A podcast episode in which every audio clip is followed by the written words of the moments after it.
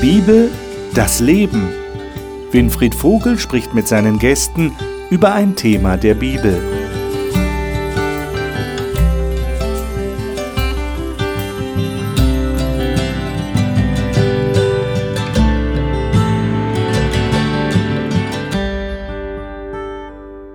Wir haben in der letzten Sendung, in der letzten Woche begonnen, das Buch der Offenbarung zu studieren, dieses letzte Buch in der Bibel. Ein hochinteressantes Buch.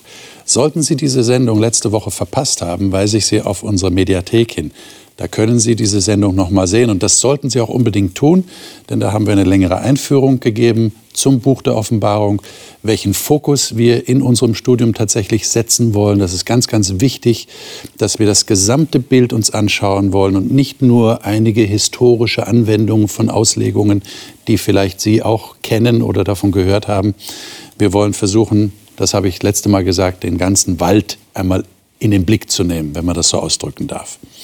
Heute geht es um die sieben Gemeinden, die Jesus im ersten Kapitel schon erwähnt hat. Und da haben wir festgestellt, er ist direkt in der Mitte dieser Gemeinden. Und ich freue mich, dass wir heute die Gelegenheit haben, die Kapitel 2 und 3 in der Offenbarung uns näher anzuschauen, wo diese Briefe an diese sieben Gemeinden erwähnt werden, zitiert werden in ganzer Länge. Und das will ich, will ich mit den Gästen hier besprechen. Und die Gäste darf ich ganz kurz mit Namen vorstellen.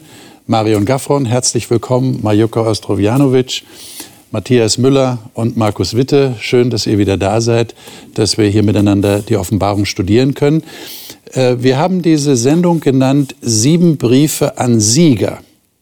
Und wir werden herausfinden bei unserem Gespräch, warum dieser Titel genau passt für diese sieben Gemeinden, für diese sieben Briefe. Steigen wir ein. Offenbarung Kapitel 2. Wir beginnen natürlich da, wo es beginnt, nämlich mit dem ersten Brief an die erste Gemeinde. Das ist die Gemeinde Ephesus.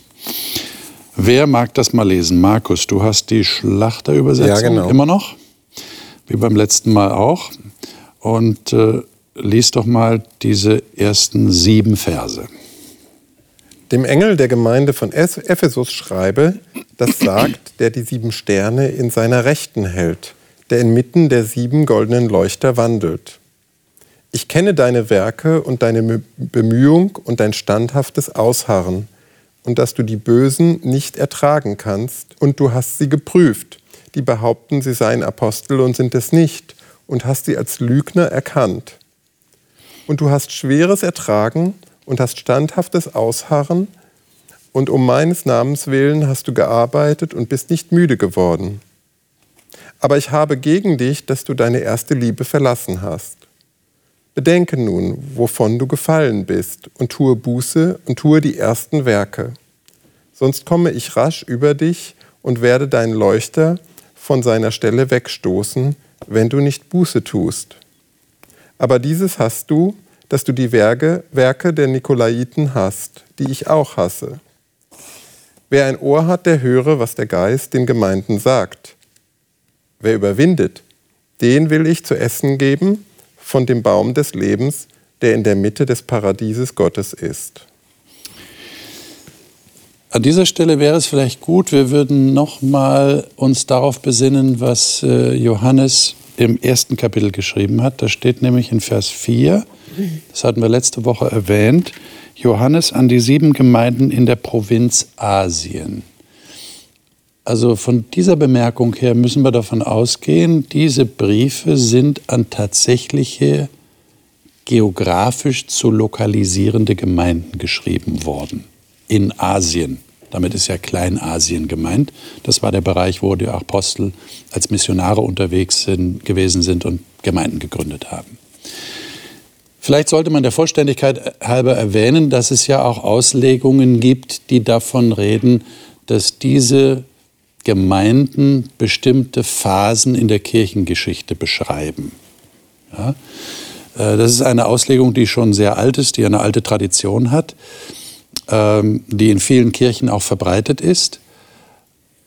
Aber aus dem Text selber ist das nicht sofort ersichtlich. Also es gibt vielleicht den einen oder anderen Anhaltspunkt, aber wir können da kein Dogma draus machen, ist jedenfalls mein Eindruck an dieser Stelle.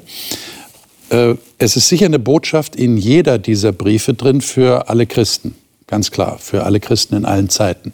Aber schauen wir uns mal jetzt diesen ersten Brief näher an. Äh, was kommt euch da so entgegen? Was ist da so für euch ein wichtiger Punkt? Was erkennt ihr da?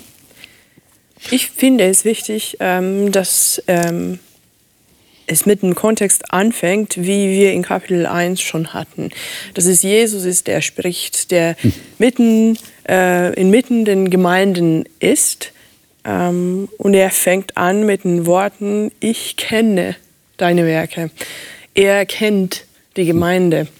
Mhm. Und das ist ein wiederholendes Element in diesen sieben Gemeinden, äh, die wir in Kapiteln 2 und 3 haben.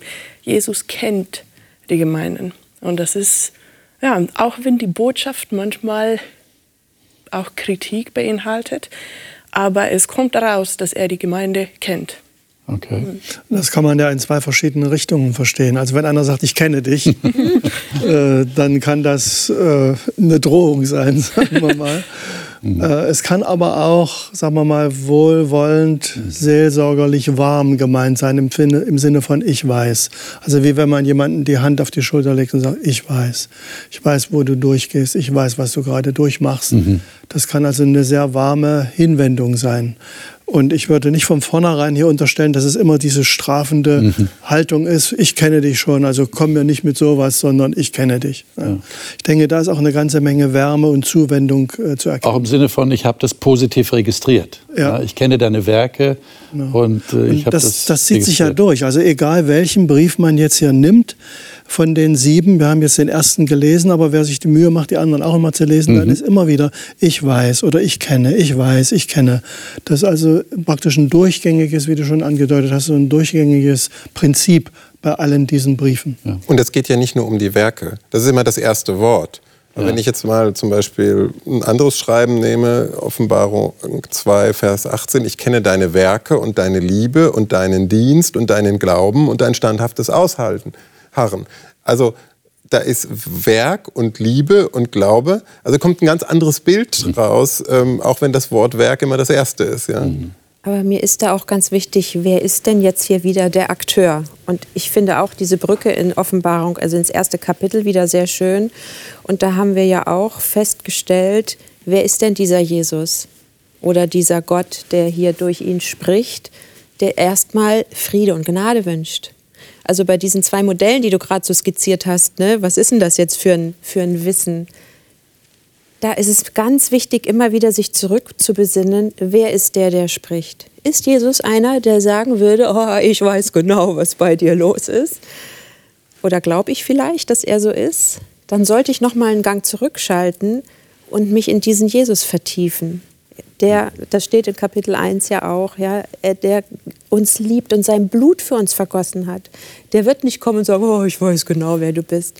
Das macht Liebe nicht, ja, sondern es spricht hier ein Liebender. Und auf, wenn ein Liebender spricht, ist in jedem Falle Wärme da und Verstehen und Empathie und das Beste für den anderen wollen. Und da, da, das ist ja, das ist so das ganz Wichtige, immer sich rückbesinnen. Wer ist der, der spricht? Und das ist super entscheidend, weil bei einer anderen genau. Gemeinde heißt es, ich weiß, wo du wohnst. Ja, wenn dir heute jemand auf der Straße sagt, ich weiß, wo du wohnst, was ja. geht dann in uns vor? Ja. Dann kriegen wir plötzlich Angst und sagen, haben wir ja. unser Haus abgeschlossen, sind meine Kinder äh, ähm, in Sicherheit? Versteht ihr? Ja. Also wer sagt, ich weiß, wo du wohnst? Ja, wenn, ich, wenn das Jesus ist, dann kann ich ja ganz entspannt sein. Er weiß, wo ich wohne. Ja? Ja. Aber es beinhaltet auch, äh, auch die Kritik. Äh, ja. Aber es kommt aus der Liebe, genau wie, genau. wie, wie du gesagt hast. Also genau, es kommt aus der Liebe so, dass die Gemeinde die Möglichkeit hat, was äh, zu ändern. Genau. Schauen wir uns doch die Kritik mal näher an, die du erwähnst. Bevor wir da hinkommen, würde ja? ich, äh, würde ich gerne vorher Gerne. noch mal was sagen. Gerne. Und zwar, wir waren jetzt schon bei dem Vers 2, also bei Ja. dem ersten Brief hier. Ja. Aber davor, das schließt sich eigentlich jetzt an den Gedanken an, den wir gerade hatten. Mhm. Davor kommt ja diese Vorstellung. Ne? Also hier bei Ephesus stellt er sich vor als der, der unter den sieben goldenen Genau. Leuchten wandelt und so weiter. Und bei den anderen sind es dann eben andere Elemente. Also bei, zum Beispiel bei Pergamon, das ist jetzt Vers 12, das sagt der, da hat das scharfe zweischneidige Schwert. Oder dann im Vers 18, Augen wie Feuerflammen und so weiter. Also wenn man immer diese, diese Einleitung zu jedem Brief sich anschaut, da kommt in der Regel ein Element vor aus der Grundvorstellung, die er im ersten Kapitel äh, getroffen hat. Es wird nicht immer alles wiederholt, sondern ein Segment wird praktisch da wiederholt. Was mich zu dem Schluss bringt, vielleicht ein bisschen provokativ, dass keine Gemeinde sagen kann, wir haben den totalen Überblick. Also wir haben alles, wir haben alles verstanden, wir haben alles. Er ist ganz total bei uns, sondern er stellt sich jeder Gemeinde praktisch mit einem Segment des Gesamtbildes vor. Was äh, mich wieder an den Gedanken erinnert, den ich in einer anderen Sendung schon gesagt habe. Es ist gut, wenn man ein Stückchen Bescheidenheit lebt und sagt, ich kann nicht behaupten, ich habe alles erkannt. Ich habe den Jesus total, sondern andere haben eben andere Sichten von ihm erkannt, von denen ich auch was lernen kann. Und dieses äh, Stückchen dem anderen zugestehen, dass er eben eine andere Seite von Jesus sehen kann, die ich vielleicht nicht sehe, das ist für mich eine Botschaft, die hier in diesen Einleitungen jeweils zu den Briefen steckt. Und ich finde die wichtig, darum war mir das jetzt auch wert, das nochmal zu, Ja, ja. zu sagen. Das ist wie so ein, so ein Puzzle, Puzzleteile, die sich dann zusammensetzen. Aber ich habe dann schon das ganze Bild, oder? Weil Letztendlich. ich bin ja, bin ja im Vorzug hier. Ja gut, aber es ist Hab eben den Überblick. Es ist ein Signal, dass er eben nicht bei jeder Gemeinde immer alles ausbreitet, ne, sondern für euch. Also die- aus Sicht der einzelnen das- Gemeinde, ja. Genau. Genau, und ist die so. einzelne Gemeinde kann auch nicht beanspruchen, ihn nur für sich zu haben. Ja. also auch aus, aus dem Blick, Ja, sondern ja. er ist der Herr vieler Gemeinden. Gut, dann schauen wir uns die Kritik mal an. Was haben wir denn hier für Kritik? Fängt mit aber an, nicht? Also erstmal sagt er, du, du hast die, deine Mühsal, deine Geduld, das ist ja nicht nur, ich kenne deine Werke, ja, sondern deine Mühsal, deine Geduld, weißt, dass du die Bösen nicht ertragen kannst. Könnte man auch drüber reden, nicht? Was heißt denn das, die Bösen nicht ertragen? Also ich habe den Eindruck, wir müssen viele Böse ertragen in dieser Welt. Ja? Äh, was heißt das für eine Gemeinde? Du hast die geprüft, die sagen, sie sind ein Apostel, sind es nicht. Also es war natürlich auch äh, ein Problem äh, damals in der Gemeinde. Hast sie als Lügner befunden und dann kommt, hast Last getragen, bist nicht müde geworden. Das sind ganz tolle äh, Lob-Aussprüche hier. Und dann ab Vers 4. Was für Kritik kommt hier? Dass deine Liebe nicht mehr so stark ist wie früher. Das ist Hoffnung für alle? Das ist Hoffnung für alle. Das Deine eine Liebe nicht mehr so stark Deine ist. Liebe ist nicht mehr so stark wie früher. Okay. Erinnere dich daran, mit welcher Hingabe du einmal begonnen hast. Was ist davon geblieben? Das ist in der, in der Luther ist das noch und Elberfelder ist auch stark, nicht? Du hast deine erste Liebe verlassen. Wie klingt denn das? Naja, man, im Deutschen, jetzt wenn ich einfach so dem Deutschen nachspüre, könnte man fast auf irrige Gedanken kommen. Denn wenn ich jetzt einfach sage, du hast deine erste Liebe verlassen, bedeutet das, ich habe mich jemand anderem zugewandt. Ja. Ja, weil die interessiert mich nicht mehr, Ja. ich bin jetzt bei jemand anderem. so. Ja. Das wäre So. vom, einfach vom Deutschen her so ein, so ein, mein, mein Sprachgefühl. Ja. Aber, Aber ich das denke, gemeint das ist hier? nicht Das ist gemeint. nicht gemeint, ne? Sondern ich bin da, die versuchen das schon richtig zu deuten, was in deiner Übersetzung da steht, dass es eben nachgelassen hat, dass es nicht mehr das Feuer ist, was am Anfang da war. Genau, Nicht im Sinne von, ich habe die Person gewechselt. Genau. Das Aber würden auch die nächsten Verse dann äh, andeuten, nicht? Ja, aber interessant finde ich eben, dass gerade in dem, in dem Vers 3 davor, du hast hart gearbeitet und bist nicht müde geworden. Und, und dieses Wechselspiel, da ist jemand, der ist total, ähm, ja, ich sag's schon mal fast überarbeitet. Also jemand, der sich voll reinhängt, würden wir sagen. Und in diesem Prozess des Reinhängens, was weiß ich, Programm, geht uns vielleicht auch in den Kirchengemeinden so. Und, und in, dem, in dem harten Arbeiten für das, was wir uns vorgenommen haben und für das Richtige, weil die, die Falschen werden hier auch nicht geduldet sozusagen. Ne? Also ja, also da, da tun wir ganz eifrig das Richtige und da bleibt etwas auf der Strecke. Und ich frage mich, ob uns das heute nicht genauso gehen kann. Mich erinnert das auch an eine Beziehung, an eine partnerschaftliche Beziehung. Die erste Liebe, wow, heiße Liebe, Innigkeit. Und dann kommt vielleicht der Ehealltag und man ist ganz fleißig. Ja, ich spreche jetzt mal so als Frau. Ja, die Hemden sind immer gebügelt und das Essen gekocht und die Kinder kommen und man erzieht und man organisiert alles und man kümmert sich um alles. Aber was wird mit der Beziehung? Was ist mit der, aus der Liebe geworden? Und dann sagen wir, die Liebe ist kalt geworden oder Alltag ist eingekehrt oder so etwas. Mhm. Ähm, das kann ganz schnell passieren. In unseren ganz, ganz irdischen Beziehungen kann das passieren, dass wir unseren Fokus halt in Aktionismus irgendwie verlieren und die Beziehung und, und es gibt ja verschiedene Sprachen der Liebe. Manche würden das ja so übersetzen, ja, wenn du ganz viel für mich tust, ähm, mhm. dies und jenes, dann fühle ich mich geliebt. Aber offensichtlich wird mhm. das hier anders mhm. bewertet. Ne? Mhm. Es genau. beinhaltet ja die Gefahr, dass die Werke, in Anführungszeichen, mhm. das ist das, was man eben tut, einfach weiterlaufen. Ne? Da ändert sich mhm. nichts. Das läuft standardmäßig weiter und man merkt es, wenn ich das mal auf eine Kirchengemeinde übertrage, nicht weil das Programm ist nach wie vor. Die Gottesdienste sind jede Woche und man trifft sich und man sammelt und man veranstaltet und organisiert und hat die Feste und weiß ich was. Mhm. Läuft alles. Aber irgendwo ist es innen drin möglicherweise hohl geworden. Mhm. Und das finde ich schon eine gefährliche Angelegenheit. Das gilt sowohl für Beziehungen als auch für, jetzt für, für den geistlichen, kirchlichen Bereich. Aber wie versteht ihr dann den Satz in Vers 5?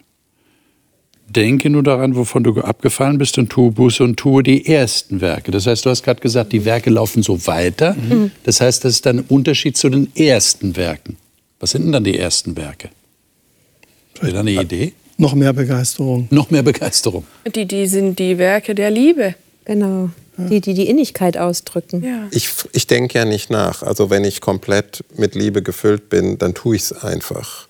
Äh, dann konserviere ich nicht etwas, was dann Struktur und Form behält und ziehe das über die Zeit immer weiter, sondern ähm, ich, ich, bin komplett ausgefüllt. Ich, äh, wir kennen das von, von partnerschaftlichen ähm, ähm Beziehungen, dass da fragst du dann nicht nach, da tust du es einfach. Wenn du voll von Liebe bist, wenn du siehst, dass jemand deine Hilfe brauchst, du überlegst nicht, hm, ich habe jetzt eine halbe Stunde Zeit, wie lange kann ich noch helfen, den nächsten Termin verschieben. Also versteht ihr, was ich meine? Also da wird es doch dann ganz konkret.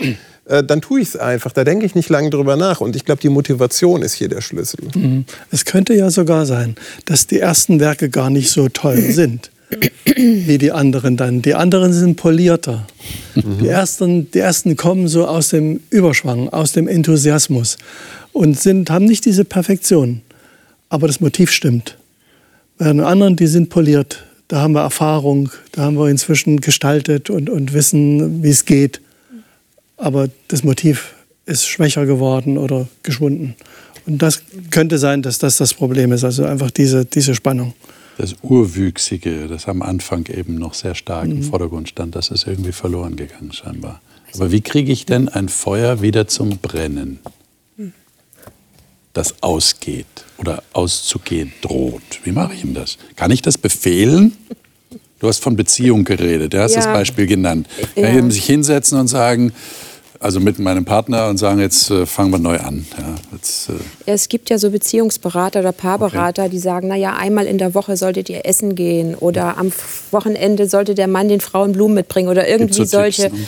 Ja, halte ich persönlich überhaupt nichts davon, weil das genauso eben nur diese oberflächliche Ebene hat. Aber diese, also ich höre hier so einen Sehnsuchtsruf eines Liebenden hey, komm doch wieder zu mir, ich will Nähe mit dir haben.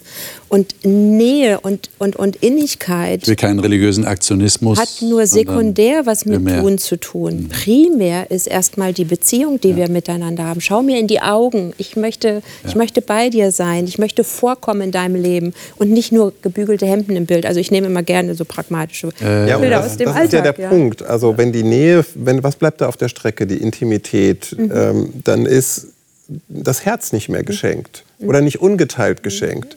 Weil was habe ich von dem ganzen Programm, was zwar alles ganz angenehm ist, wenn alles gemacht ist, mhm. aber wir wünschen uns doch auch alle, dass uns jemand sein Herz schenkt. So, jetzt Gebügelte Hemden finde ich aber gut. Also. Ja, das ist nicht schlecht. Das Bild ist gut. Das ja, gefällt dir als Mann. Ich, ja, genau. Aber die gebügelten Hemden bekommst du auch in der Reinigung, ja? Und das Herz. Ja. Das stimmt allerdings. Wo, wobei wir, also ich, ich bin aber noch mal, entschuldige, bei, bei diesem Punkt.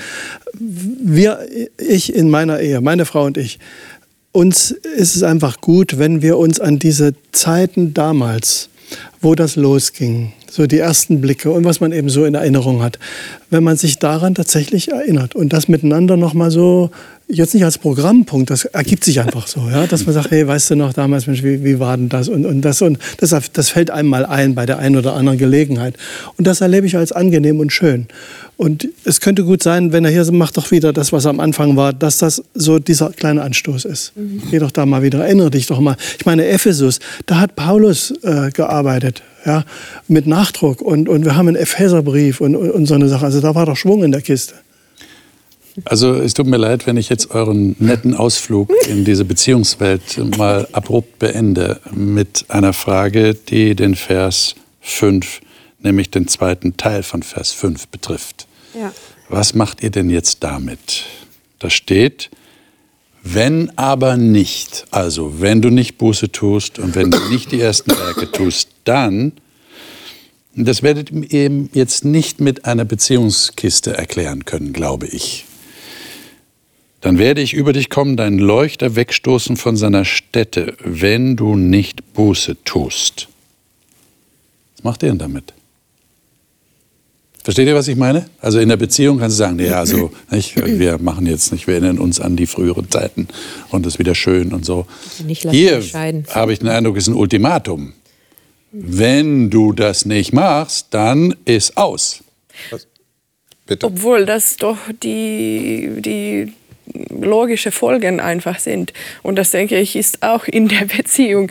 Äh, wenn du dich nicht um die Beziehung kümmerst, dann ja, wird es irgendwann aussterben. Und so in der Gemeinde auch. Wenn du nicht um, um, um den Kern äh, dich kümmerst, wenn du nicht äh, um die Beziehung mit Gott äh, dich kümmerst, dann wird auch dieses. Ja, aber ist das so, dass es, du, du hast ja recht, eine Beziehung, die stirbt dann tatsächlich. Aber wir würden sagen, die stirbt von selbst. Aber hier ist ja der Liebhaber, wie du ihn geschildert hast, selber aktiv. Ja, aber es ist für mich das, was, wie ich Jesus immer wieder verstehe. Ihm geht es nicht um irgendeine Form oder eine Institution einer Gemeinde, sondern ihm geht es darum, dass wir seine Liebe verstehen und darauf antworten. Mhm. Alles andere ist zweitrangig. Und das drückt es für mich aus. Wenn du das nicht verstehst, wenn du mich nicht lieben willst, dann bist du, hast du nicht den Anspruch, meine Gemeinde zu sein. Also das, dann, dann passen wir nicht zusammen. Es geht nämlich nur darum, im also, Kern, im Wesen. Also mir kommt das so vor wie bei Johannes dem Täufer. Der hat ja auch zur Umkehr, zur Buße, zur Sinnesänderung aufgerufen. Mhm. Und der hat ja auch ähm, relativ Klartext gesprochen. Das war jetzt nicht politisch korrekt, so Schlangen und Ottern und so. Also solche mhm. Worte werfen wir uns ja nicht an den Kopf.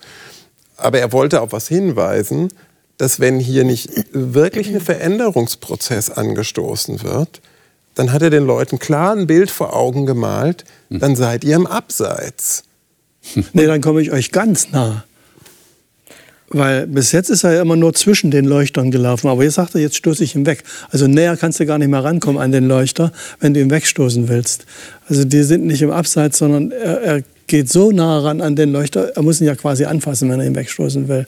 Das ist nochmal so ein ultimatives Signal. Dann, dann bin ich da ganz, ganz nah und also dann kommt der Punkt. Eine große Dringlichkeit offensichtlich. Ja. Es geht ums Ganze. Genau. Und es ist eine Warnung. Äh, aber es gibt die Möglichkeit, sich noch zu ändern. Und ja. das, das sehen wir auch im Alten Testament mit Gott. So spricht er ja auch mit, seinem mit seinem Volk. Äh, ändert was. Jetzt könnt ihr noch was ändern. Und es ist eine Warnung und es kommt manchmal mit harten Wörtern. Und es kommt ja eine Verheißung am Ende. Lasst uns da mal drauf schauen, denn die kommt ja bei jedem Brief am Ende. Äh, Luther und auch andere Übersetzungen haben hier, wer überwindet. Mhm. Ähm, da steht ja das Wort Nikao im Griechischen, von dem eine bekannte Sportartikelfirma ihren Namen genommen hat, den ich jetzt natürlich nicht nennen werde. Und dieses Nikao heißt siegen. Wer siegt? Deshalb auch der Titel unserer Sendung, Sieben Briefe an Sieger. Äh, wer, wer ist denn das? Was heißt denn das zu überwinden oder äh, We shall overcome. Ihr könnt, ihr kennt dieses Lied, ja. We shall overcome. So Negro Spiritual, ja. Die unterdrückten Farbigen in den USA, die auf den Plantagen gearbeitet haben. We shall overcome. Äh, wir werden überwinden. Äh, ist das hier anwendbar, dieses Bild? Worum geht's da? Ich würde den Satz davor gerne noch dazu nehmen, der Okay. auch bei allen Gemeinden genau am Schluss da auch an der Stelle Ja. wiederfindet. Hört genau hin und achtet darauf, was Gottes Geist den Gemeinden sagt. Also das ist das, was für mich den Input gibt, der mich befähigt, durchzuhalten und den Sieg zu erringen. Also hören, Gottes Geist sprechen lassen, wahrnehmen, dass da jemand ist, der Input in mich setzt, der, der mich verändern möchte, der mich in Lagen versetzt, die vielleicht dann sonst so ein bisschen so, pff, oh, siegen, es kommen ja noch andere Themen da, die ich siegen und äh, aushalten soll. Kann ich das überhaupt? Mit Gottes Geist kann ich das. Also Ich finde ja die, das, entschuldige, ich finde das Original ja noch viel stärker im Ausdruck. Ja? Wer Ohren hat, der höre. Also nach dem Motto, wenn du feststellst, dass du da ein Organ in deinem Kopf hast, dann benutze es bitte. Ja. Höre wirklich zu. Ja, wobei im Hebräischen ja interessant ist, hören und gehorchen ist, sind nicht zwei verschiedene Begriffe. Es ist Okay. ein Verb. Ja. Also wer hört, der tut auch. Das steckt da mit drin. ja, okay. Und, und das Wort Siegen impliziert ja, dass es einen Konflikt oder eine Herausforderung gibt. Sonst muss ich ja nicht siegen. Also jeder siegt nur, weil es irgendwie entweder einen Gegner gibt oder es gibt eine schwierige Situation oder man muss irgendetwas überwinden. Also es gibt irgendeine Herausforderung. Und davon spricht ja das ganze Buch der Offenbarung letztendlich. Also ähm, diese Herausforderungen werden ja jetzt immer wieder deutlich und werden immer konkreter und in äh, verschiedenen Bildsprachen immer wieder ähm, ähm, greifbar gemacht. Wie siegt man denn? Du hast gesagt, wenn man hinhört. Und es ist eigentlich ein Geschenk. Ich kann das nicht, habe ich dich richtig verstanden? Man kann das nicht aus sich heraus. Wie würdet ihr das beschreiben, wenn, wenn jemand jetzt fragt, der, gehen wir mal davon aus, äh, uns schaut jemand zu, der überhaupt keine Ahnung, der das noch nie gehört hat. Und der liest, wer überwindet. Der fragt doch sofort, ja, wie, was soll ich denn, was muss ich denn überwinden? Genau. Wie soll ich denn siegen? Es fehlt ja eigentlich was. Also wenn, Es fehlt was. Wenn man den Satz so wie die Luther-Übersetzung hier, wer überwindet, da, da muss ja noch was kommen. Ja, also wer überwindet denn was? Also wer, entweder wer sich überwindet, das Ja. haben wir. Ja. Ich überwinde mich und mache eben das. Mhm. Oder ich überwinde jemanden oder etwas. Ähm, Das wird hier, es fehlt. ne? Es wird einfach nur hingestellt, du überwindest. Ähm, Was für mich zum Beispiel Wachstum beinhaltet, was ähm, Stärkung beinhaltet, weil das ist ein Prozess, das ist nicht einfach äh, ein Schritt. So, jetzt habe ich überwunden, bumm, fertig. Ich brauche Begleitung gegebenenfalls dabei. Ähm, Und das ist ja alles das, was Jesus hier anbietet und was er ja den anderen Gemeinden, wir reden ja jetzt immer nur von einer, aber das ist ja bei den anderen genauso. Es ist immer wieder dieser sogenannte Überwinderspruch. Also wenn du das, wenn du das tust, wenn so das Locken auch gewissermaßen, ja, wenn du das tust, dann habe ich eine, eine tolle Aussicht für dich und dann für jede Gemeinde eine andere. In dem Fall eben jetzt hier zum vom Baum des Lebens. Ein Baum des Lebens äh, in dem Paradies Gottes ist, also Erinnerung an die Schöpfung, an die ersten Seiten der Bibel, wieder ein alttestamentlicher Bezug, sehr starker. Aber auch der Hinweis, äh, wenn man schon bei diesem alttestamentlichen Bild ist, das ist ja entstanden dadurch, dass ein falsches Gottesbild gemalt wurde. Ja, in diesem, dieser Diskussion, Schlange, Eva und so weiter, falsches Gottesbild. So, so ist Gott und sollte Gott und so weiter. Und äh, das ist ja auch das Thema hier. Wir hatten vorher dann mit den Aposteln, das sind falsche, die sind es aber nicht. Also dieses Thema der Verfälschung kommt auch immer wieder vor und klingt hier eben an, wo es dann heißt, das kriegen wir wieder hin. Also du darfst vom Baum des Lebens essen, weil das, ich sage jetzt mal Gottesbild, kommt wieder in Ordnung. Ihr werdet sehen, wie er wirklich ist. Was uns ja als Menschen gut täte, weil vieles von dem, was wir auf der Welt sehen, ja nicht unbedingt mit Gott direkt in Verbindung gebracht werden muss, sondern da ist eben noch, eine andere, noch ein anderer Aspekt. Äh, sind das Motivationen für euch, frage ich jetzt einfach mal so? Also diese Verheißungen hier? Ihr, ihr wollt gerne vom Baum des Lebens essen, der im Paradies Gottes ist? Oder ähm, Vers 11 ist die nächste Gemeinde, da steht, wer überwindet, dem soll kein Leid geschehen vom zweiten Tod. Ja, also äh, der zweite Tod ist ja, das sehen wir dann in der Offenbarung später, ist der endgültige Tod, von dem es kein Erwachen mehr geben wird. Dann Vers 17, dem will ich geben von dem verborgenen Manna. Manna, wer das Alte Testament kennt, weiß, aha, das war dieses Himmelsbrot, das von Gott vom Himmel kam, um die Israeliten in der Wüste zu ernähren. Dann mit dem weißen Stein, auf dem Stein ist ein neuer Name geschrieben. Wenn wir weitergehen, Vers 26. Ähm, wer überwindet, dem will ich Macht geben über die Heiden, er soll sie weiden mit eisernem Stabe. Und äh, ich will ihm geben den Morgenstern, auch das ein alttestamentlicher Bezug, diese Weissagung von diesem Propheten, diesem heidnischen Propheten Biliam, der da eine Weissagung auf Jesus hat. Dann Vers 5 in Kapitel 3, der soll mit weißen Kleidern angetan werden. Ich werde seinen Namen nicht austilgen aus dem Buch des Lebens. Auch das ein alttestamentliches Bild. Dann Vers 12. Ich will ihn machen zum Pfeiler im Tempel meines Gottes. Er soll nicht mehr hinausgehen. Und das letzte ist dann, Vers 21, dem will ich geben, mit mir auf meinem Thron zu sitzen, wie auch ich überwunden habe, mich gesetzt habe, meinem Vater auf seinen Thron. Huh. Motiviert euch das? So als, als ähm um zu siegen, meine ich. Um euch dem zu unterziehen. Denn ihr habt ja gesagt, es muss schon es ist kein Spaziergang in der Sonne scheinbar, sondern da muss ich was überwinden. Entweder mich überwinden oder äh, etwas anderes oder jemand anders überwinden. Also auch wenn ich mit allem jetzt nicht so ganz konkret was anfangen kann und ich auch jetzt kein machtgeiler Mensch bin, um das mal so zu sagen, aber es sind alles Dinge, die mir irgendwie Würde verleihen. Also die, die eine Werthaltigkeit haben, ähm, die nach meinem Verständnis auch in ein ewiges Leben münden, wo es keinen Tod mehr gibt, sondern wo das Leben unter anderen Vorzeichen ist. Und das finde ich schon erstrebenswert.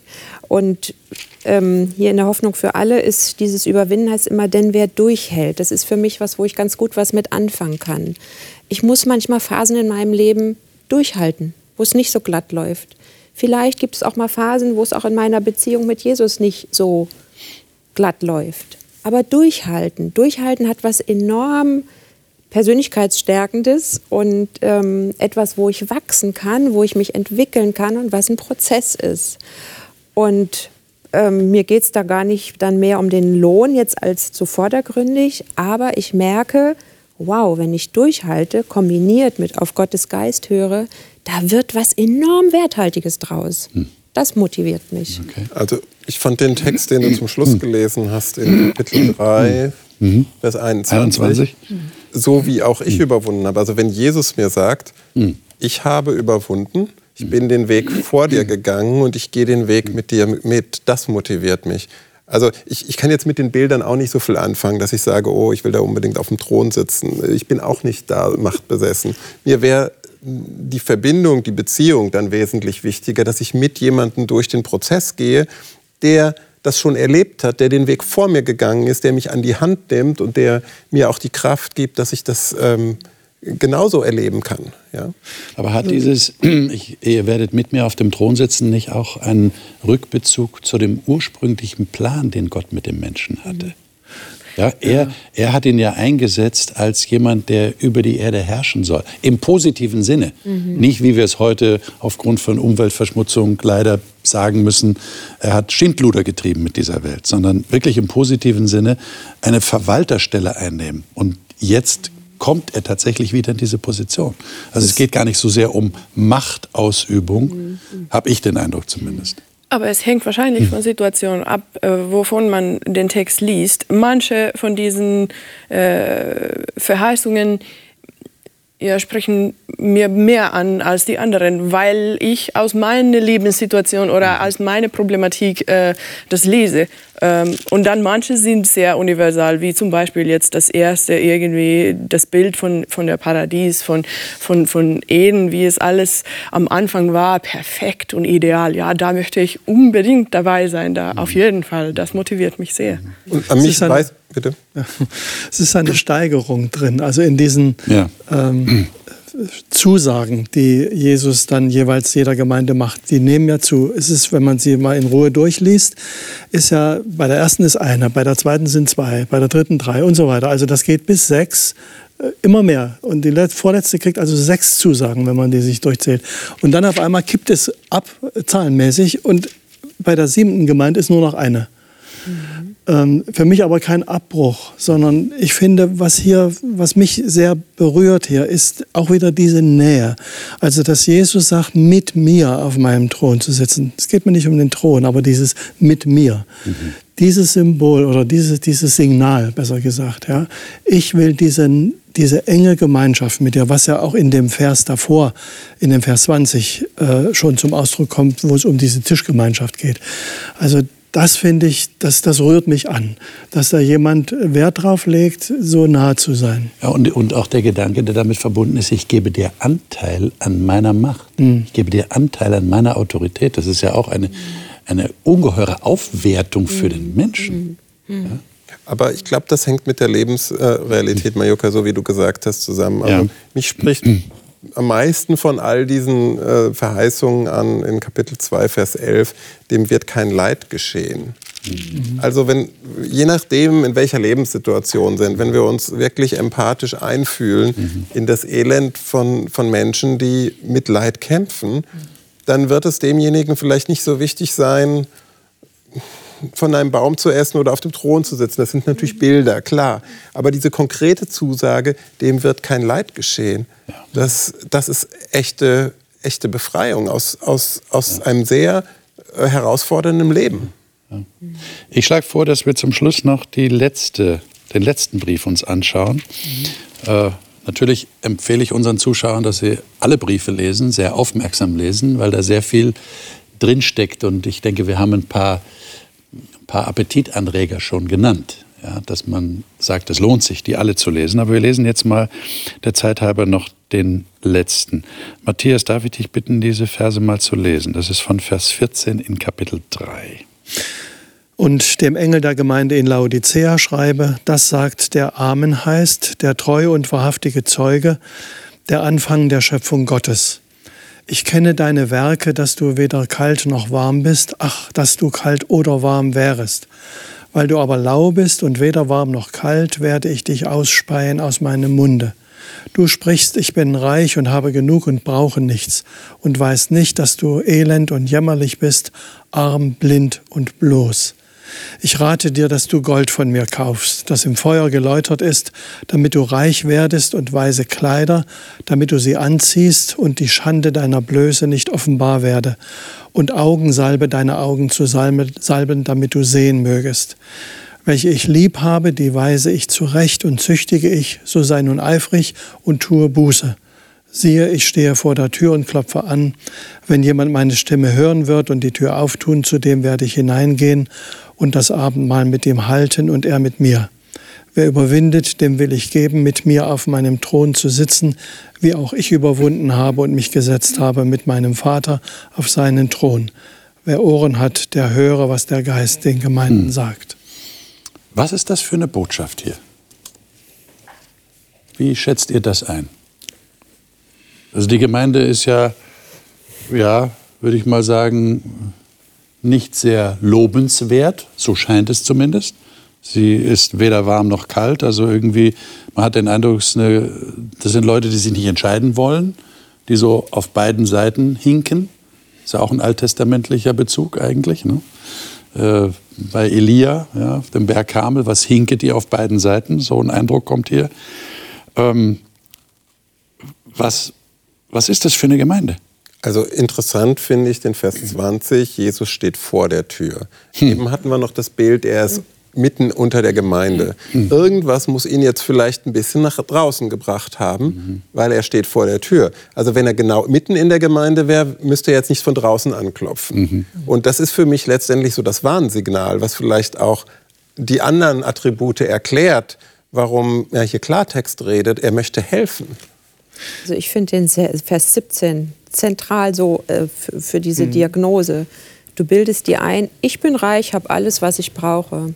Also es ist die totale Selbsttäuschung. Ja, ich baue mir meine Welt, meine Illusion, mit der bin ich glücklich und zufrieden, sonst brauche ich nichts. Und das ist eine geschlossene Tür, weil wer so denkt, der ist nicht korrekturfähig. Da kommt man nicht dran. Da ist eine Fassade, da ist was dazwischen. Wie ein geschlossenes System. Genau. Mhm. Und äh, genau. ich denke, wir sollten das auch auf das Denken beziehen. Mhm. Ja? Äh, nicht nur an den, das ist ja alles Symbolsprache mhm. hier. Ja? ja. Äh, nicht nur so, ach ja, ich, so, so, so, so, kommt es einem vor. Das ist so säkulares äh, säkulare Gesellschaft oder säkulares Christentum. Ja, sie sind alle reich, sie haben alle genug, müssen sich keine Sorgen mehr um den Lebensunterhalt machen und so weiter, haben ein dickes Bankkonto und so. Äh, das ist hier nicht gemeint, sondern da geht es tatsächlich, was du sagst, um ein geschlossenes Denksystem auch. Mhm. Ich bin nicht mehr offen für das, was von Gott kommt, mhm. sondern ich glaube, ich habe die Wahrheit bereits gepachtet. Genau. Ich habe sie erkannt und mir geht, passiert nichts mehr. Und mehr brauche ich nicht. Ja, mehr brauche ich nicht. Mhm. Da finde ich auch noch mal im Vergleich zu den anderen Gemeinden interessant, weil bei mehreren kommt vor, dass sie in ihrer Mitte Leute haben, die etwas vorgeben, was sie nicht sind. Mhm.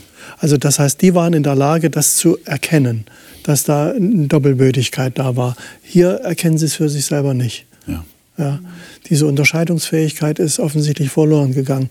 Vielleicht eben durch diese Sattheit und vielleicht auch durch gute Erfolge. Ja, weil man kann ja sicher was vorweisen. Da bin ich auch wieder ein bisschen bei der ersten Gemeinde Werke, sind ja da. Ja, wir haben ja was erreicht. Wir, wir stehen ja nicht mit leeren Händen da. Wir haben ja was. Es gibt doch was. Ja, und das verführt möglicherweise. Aber das Positive ist ja auch in diesem Brief, es ist kein hoffnungsloser Fall. Mhm. Gott hat offensichtlich oder Jesus hat diese Gemeinde nicht abgeschrieben, denn da steht ja hier, äh, so sei nun eifrig und tu Buße. Ich stehe an der Tür und klopfe an.